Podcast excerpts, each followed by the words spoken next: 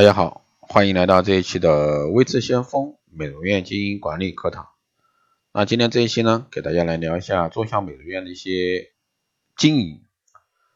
啊，做销售呢还是做服务，定位要明确。那很多美容院呢，这个常常前台卖产品，后面送美容服务，只收十元甚至不收手工费。此举呢，看似这个美容院的一个促销新招，实际上是反映出美容院定位不准的缺陷。早期的美容院，传统的美容院很多都还在干这事儿啊。究竟我们的美容院是专业的服务机构，还是产品生产厂商的售后服务机构？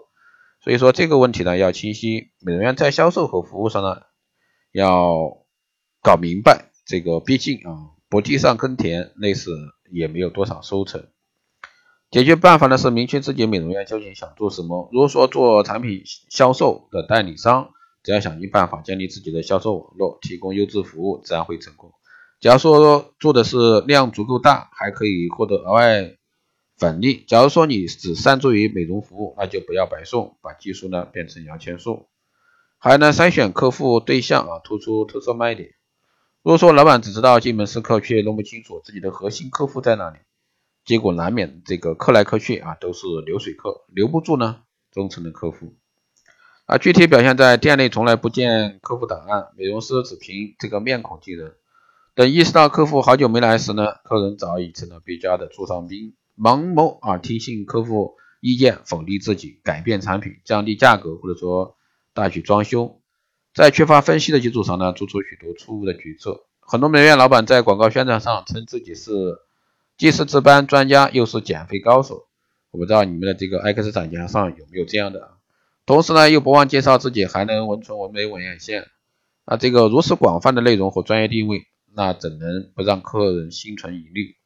这是在特色以及是卖点诉求上缺乏准确定位。解决办法是为忠诚顾客建立档案，专门管理，定期回访，通过他们的消费水平呢，找出自己的美容院的一个经营特点，是高档水平还是中档消费，是治疗取胜还是会员服务，然后广为宣传这种特点，并在此基础上呢，为每一位客户呢提供最贴心的服务。第三呢是亲情服务，也不宜太浓，需要树立专业形象。那很多美容院的工作环境呢，就像个大家庭，其乐融融。这一点呢，特别是小美容院特别多啊。这种关系虽然说让客人感到很放松，但是呢，像在家里一样的随意工作态度，很难以树立美容院的专业权威形象。因为客人在美容院消费，还是希望得到和家里不一样的尊贵感，还有要很好的效果保证，才能让其长远跟随。啊，不了解顾客的。需要和变化意味着亲和有余，虽然说可以保持一部分老客户的忠诚度，但在新客户的扩张上呢，则显得后劲不足。而且呢，重视亲情常常会导致感情定价，不可能有高价位，反而影响发展。一旦当地有才才能啊，有决断的投资者进入这个领域，也就是说你旁边又开新店，靠专业和优秀管理，会立即啊掌握当地最优质的高端客户群。那这时候呢，你的美容院所面临的危险就是利润啊越来越薄，客户呢越来越少。所以说，解决的办法是用专业语言和这个专业培训啊，提高你员工的素质，提升美容院的服务水平，树立专业形象。那只靠亲情维系客户，仍然属于这个低端服务。只有加上美容院专业的亲情服务，才能对客户啊有充分的吸引力。那，很多时候呢，这个中小美容院啊，这个跟这个大型美容连锁这个零售店啊，这个。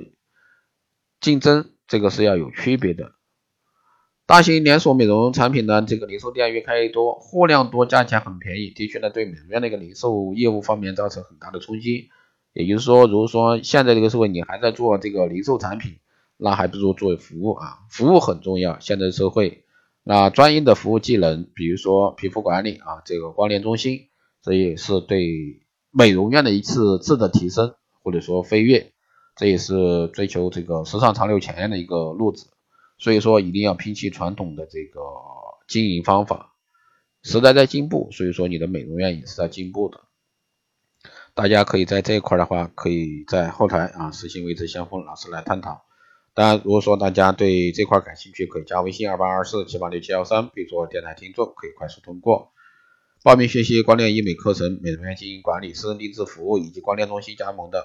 欢迎在后台私信位置先锋老师报名。好的，这一期节目就这样，我们下期再见。